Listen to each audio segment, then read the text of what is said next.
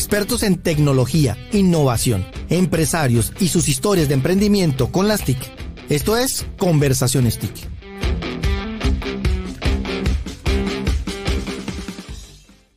Vanguardia Podcast.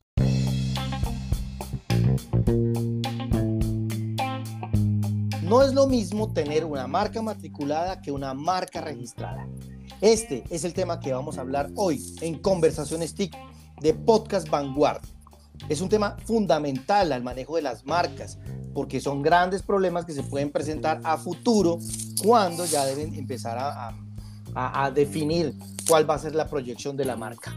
Yo soy Alejandro Guzmán, periodista y subgerente de innovación de Vanguardia, y te doy la bienvenida a Conversaciones TIC. Aquí hablamos de tecnología, innovación y emprendimiento le doy la bienvenida a nuestro invitado en el día de hoy que nos va a ayudar a, solucionar estas inquietudes del tema de la propiedad intelectual de una marca. Quiero darle la bienvenida a José Murillo. José es publicista, director general de la agencia de publicidad Genoma. Tiene más de 20 años de experiencia desarrollando todo este tema de marcas a nivel nacional e internacional y es un especialista en branding. José, bienvenido a Conversaciones TIC. Hola Alejo, ¿cómo estás? ¿Cómo va todo? Bueno, pues muy bien, aquí con estos temas eh, eh, interesantísimos, porque es que el tema de marca sí de verdad sí genera mucho, mucho inconveniente más a futuro, ¿no? De pronto cuando un empresario, un emprendedor arranca a crear su compañía, creo que lo último que al final empieza a pensar es que tenga que registrar su marca. Entonces hablemos de inicialmente eh, cómo, cómo debo asumir yo estos temas de propiedad intelectual de la marca si la registro y, y cómo debo manejar esos temas inicialmente. Así es, Alejo. Eh, finalmente el empresario, el emprendedor, cuando empieza a desarrollar su idea de negocio, generalmente se ocupa mucho del producto, del servicio, de su canal de distribución, etc. Eh, crea un nombre, pero su visión de futuro de pronto eh, no integra la importancia que trae el tener la propiedad intelectual de ese nombre de esa marca. Y existe una gran confusión en el sector empresarial sobre matricular eh, un nombre comercial o tener la propiedad intelectual sobre una marca. Eh, es, un caso que nos encontramos frecuentemente y eso asume, por supuesto, eh, la dificultad de que a futuro, cuando tu negocio empieza a crecer y a desarrollarse, te encuentras con que esa marca finalmente no la puedes seguir usando porque existe otra persona o otra, otras personas, otra compañía que tiene ese mismo nombre o es parecido y automáticamente pues eh, pierdes todo lo que has podido desarrollar hasta el momento. Claro, y ahí entonces, bueno, ¿cómo, cómo, arrancar? ¿Qué debo hacer primero? Bueno, finalmente en Colombia, eh, cuando tú quieres abrir un negocio, un establecimiento de comercio, quieres tener una actividad comercial, lo primero que tienes que hacer por naturaleza es ir a la Cámara de Comercio y matricular, ¿sí? Es importante esa palabra, matricular tu matricular, sí. Eso se hace en la Cámara de Comercio. Cámaras de Comercio. La Cámara de Comercio eh, te permite a ti eh, tener eh, un registro que te permite, digamos, desarrollar la actividad comercial, ¿cierto? una existencia, una representación legal.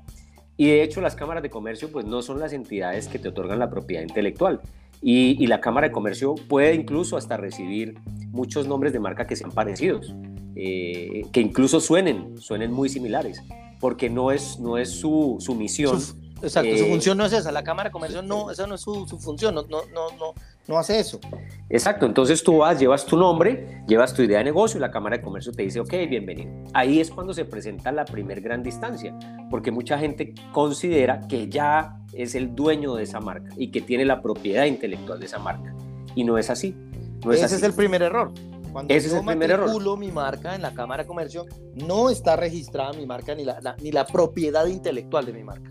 Correcto, tú puedes empezar a comercializar tu producto, tu servicio, hables un establecimiento de comercio, tienes un local, etcétera, eh, y puedes empezar a, digamos, a, desarrollar lo que quieres hacer defendiendo esa marca y a través de esa marca que la gente te conozca y te reconozca. Eh, ahí es donde, digamos, encuentro yo el primer gran vacío y el riesgo más grande que hay. Supongamos que pasan 5, 7 años y de pronto te encuentras con que alguien te dice, oye, es que esa marca usted no la puede usar porque usted no tiene la propiedad intelectual de esa marca. Entonces pierdes toda la inversión que hiciste en, publicidad, en, letreros, en tarjetas, en etiquetas, en merchandising, sí, todo lo que pusiste tu marca en un, en un, cuaderno, en un lapicero, en un tarrito para algún evento o algo, todo eso se pierde. Correcto, correcto. Entonces nosotros desde la agencia particularmente, eh, siempre que iniciamos un proceso de marca, un proceso de branding, lo primero que hacemos es garantizarle a nuestros clientes, a nuestros anunciantes, que esos nombres de esas marcas o de esos productos o de esos servicios gozan de la protección de la propiedad intelectual. Eh, la entidad en Colombia que te puede otorgar la propiedad intelectual se llama la Superintendencia de Industria y Comercio. Así es. Eh, y, la superintendencia eh, tiene un proceso que es relativamente sencillo, donde tú diligencias un formulario, cualquier persona en Colombia eh, lo puede hacer directamente. Eh, no necesitas, digamos, una asesoría, aunque yo sí la recomiendo que haya un especialista en, propiedad intelectual que esté detrás del proceso. llenas el formulario y pones en consideración de la superintendencia ese nombre de marca que quieres usar.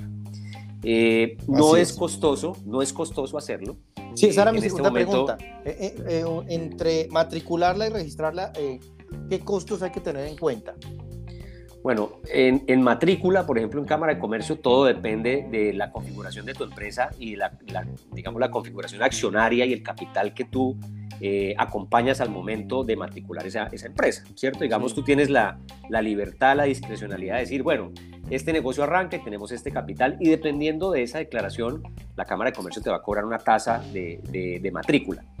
El registro de una marca en Colombia es una tasa única. Actualmente eh, corresponde a 925 mil pesos y te da la protección intelectual y legal de tu marca durante 10 años. Es decir, 95 ah, mil pesos el año, que es eh, realmente una cifra eh, ridícula comparado con, con el riesgo que puedes correr si no tienes la propiedad intelectual de tu marca. Entonces tú pagas esa tasa, la superintendencia tiene un periodo de gracia para decirle a todas las eh, empresas eh, de, la, de la clase donde tú te quieres registrar, entonces por ejemplo estás en el sector de los alimentos, entonces estás ahí en la, en, el, en la clase eh, alimentos.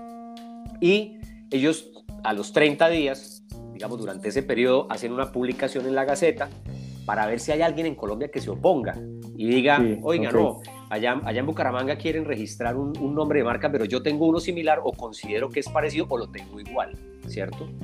Si, dado ese proceso de esa gaceta no hay ninguna oposición, la superintendencia comienza el proceso de otorgar el registro y te notifica con un oficio de que ya eres el propietario intelectual de ese nombre y ahí sí todo lo que quieras hacer con tu marca porque ya tienes el aval de la superintendencia, pero además herramientas jurídicas que te protegen en caso de que alguien te quiera copiar a ti o quiera usar algún signo distintivo o algún signo nominativo parecido a tu marca. Claro, esto, esto es lo que se conoce normalmente, que es consultar los antecedentes marcarios, ¿cierto? Es decir, que hagan como, como una investigación de si alguien tiene, alguien está usando algo relacionado con lo que yo estoy manejando. Eso es fundamental. Digamos que, claro, nosotros en el proceso de exploración lo primero que hacemos es crear algunas posibilidades de nombre intentando eh, ser diferenciales y una vez tenemos algunas opciones, vamos a la página de la superintendencia y hacemos una búsqueda preliminar. Allí la superintendencia te va a arrojar unos resultados donde tú puedes identificar si hay oportunidad o no hay oportunidad de registrar ese nombre de marca.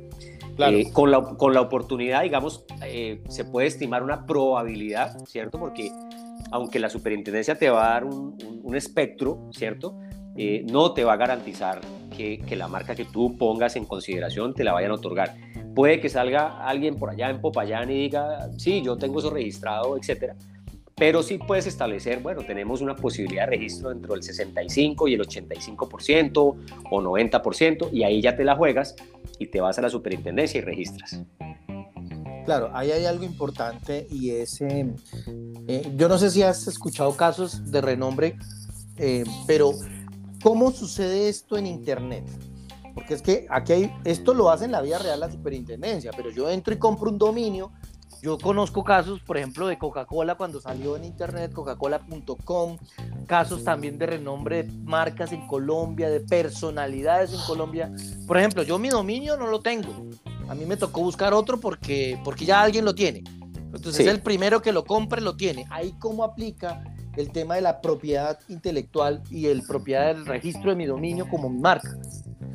Bueno, en primer lugar, hay una eh, en esa circunstancia que tú planteas, que hay casos que han sido muy evidentes y muy famosos, pues hay un tema ético, ético lamentable eh, de personas que se dedican a registrar marcas con un propósito clarísimo de obtener un lucro eh, simplemente porque se apropian eh, rápidamente de nombres que son reconocidos o que probablemente nadie ha registrado y que están en uso y cuando la gente los va a querer registrar no, no puede. Claro, y hay robots, hay robots, cuando tú haces una búsqueda, por ejemplo en GoDaddy, o en estas páginas que te venden los dominios, hay robots que tienen rastreo de estas búsquedas y al final terminan haciendo, dependiendo del número de búsquedas, compran esos dominios y pasa lo que estás diciendo. Al final uno tiene que pagarle a una gran empresa que compra los dominios. Pero mira que hay una, hay una, una frase, es, es una, una consigna desde el punto de vista jurídico que es una premisa fundamental en estos casos y es la siguiente. Primero en el tiempo, primero en el derecho.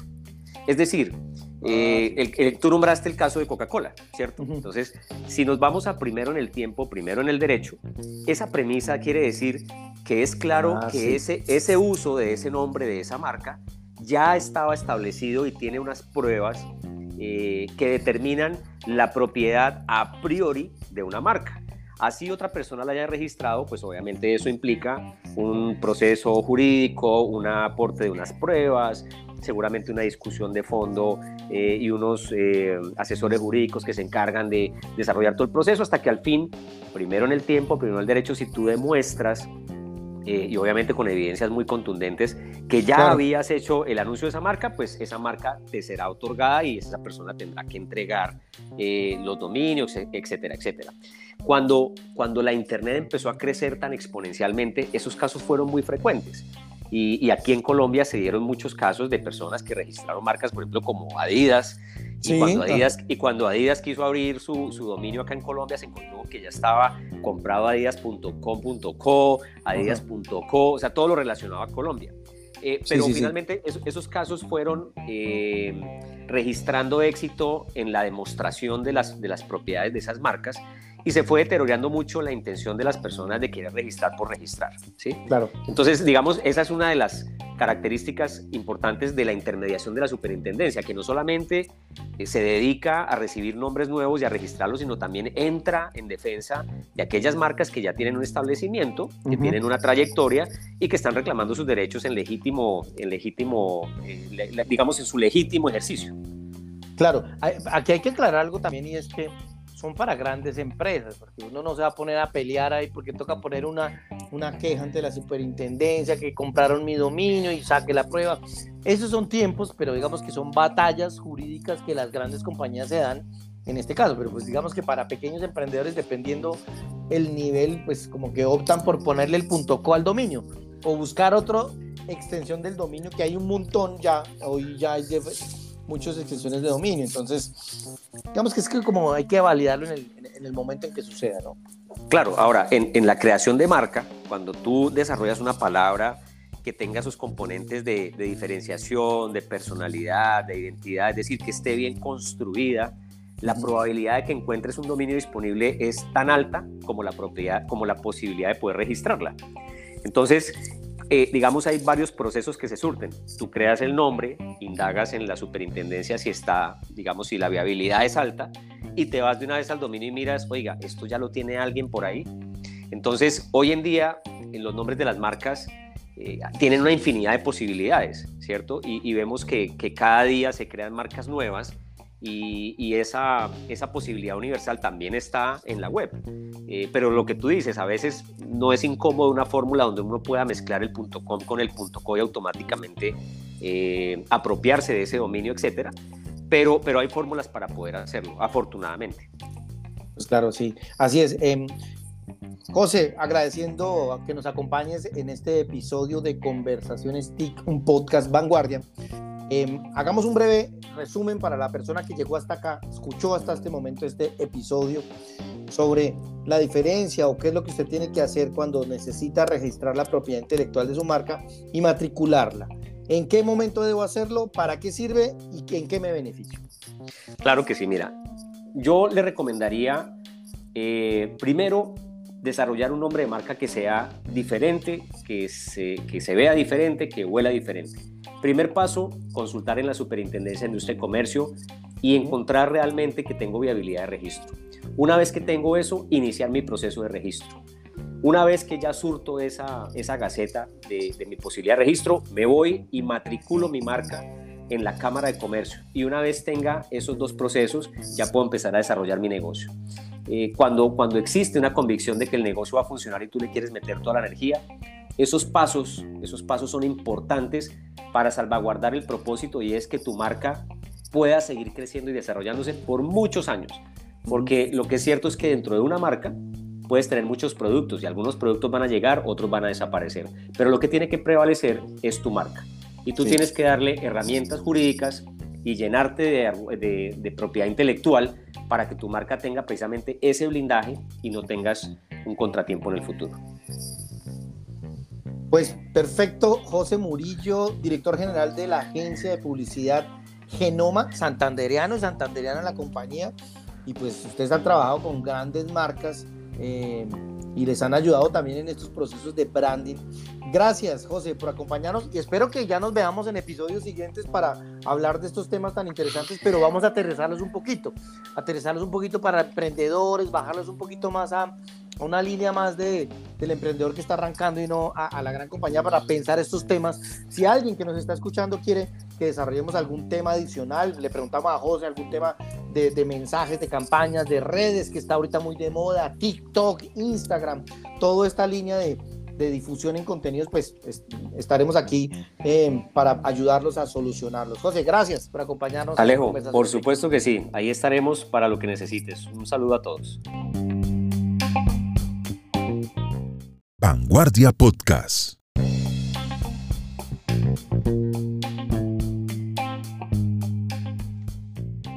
Bueno, estos son unos datos importantes y adicionales sobre este episodio. Para tener mayor información en el tema de matrícula y registros de marca, especialmente en el tema del registro, debe dirigirse a la página web de la Superintendencia de Industria y Comercio. Entra a internet google slash marcas y ahí le sale una información donde dice orientación especializada en el tema de propiedad industrial y dice información básica. Luego llegas donde dice paso para solicitar un registro de marca. De acuerdo con la Superintendencia de Industria y Comercio, hay cinco pasos. Primero, conocer qué es una marca y qué se puede registrar como marca. Como marca. Segundo, consultar los antecedentes marcarios ASO, que es presentar la solicitud para hacer una consulta para saber si existen marcas semejantes o idénticas a la que se quiera registrar. Tercero, clasificar los productos o servicios. Es decir, elegir los productos o servicios que, la van, a, que van a diferenciar, a distinguir esta marca, clasificados según, la, según una clasificación que maneja internacionalmente la Superintendencia de Industria y Comercio. Y cuarto, presentar la solicitud. Se puede presentar de manera electrónica o en física. Aquí le dice cómo lo debe hacer. Y finalmente, en el paso número 5, hacer un seguimiento al trámite. Es decir, cómo em, va el proceso y cuánto tiempo se demora y cuánto el estado de la solicitud y las etapas, que debe surtir este proceso de registro de marca. Algo importante, Aquí en la eh, página de la Superintendencia de Industria y Comercio, le recuerdo, sic.gov.co, le dice cuáles son los beneficios de proteger una marca. Dice, eh, la marca le permite a los consumidores que identifiquen el producto o el servicio. Y recuerden, y lo recuerden, lo recuerden en la forma en que se puede diferenciar, que puede ser uno igual o semejante, que pueda tener uno que esté ofreciendo este mismo servicio. Y los consumidores son más propensos a adquirir un producto del cual recuerdan más. Eso es lo que se habla del top of mind, que recuerdan los consumidores de mi marca. dice la superintendencia que la marca representa, se representa en la mente del consumidor, es decir, un determinado eh, aspecto de la marca, una calidad del producto, un servicio, algo que pueda representar una emoción en el consumidor. Y adicionalmente dicen que eh, este es el medio para proyectar la imagen del empresario, la reputación de la marca. Y en concreto, una marca le permite a la empresa diferenciarse de su producto o servicio. Puede ser objeto de licencias y por tanto una fuente generadora de ingresos. Y puede llegar a ser más valiosa que los activos tangibles. Recuerden, la marca es lo más importante que debe estar en la mente del consumidor. y adicionalmente les ayuda mucho para comercializar y para producir y generar todas estas estrategias de posicionamiento de marca. Llegamos al final de este episodio en el día de hoy, importantísimo, cómo debo, qué debo hacer para registrar y matricular mi marca. Si llegaste hasta aquí, gracias por escucharnos, gracias por llegar hasta este momento. Recuerda, ve a la estrellita en Spotify, califícanos con 5 estrellas, que esto nos hace que lleguemos con estos podcasts muchas más personas. Aquí hablamos de tecnología, innovación y emprendimiento. Gracias por escuchar. Compártelo, envíale esta información a alguien que seguro le puede interesar y puede ser de mucha utilidad. Yo soy Alejandro Guzmán, periodista y sugerente de innovación de vanguardia, y nos vemos en el próximo episodio. Seguro vamos a trabajar más temas de estos prácticos que les pueden ayudar a facilitar su vida. Muchas gracias por escuchar. Nos vemos en la web.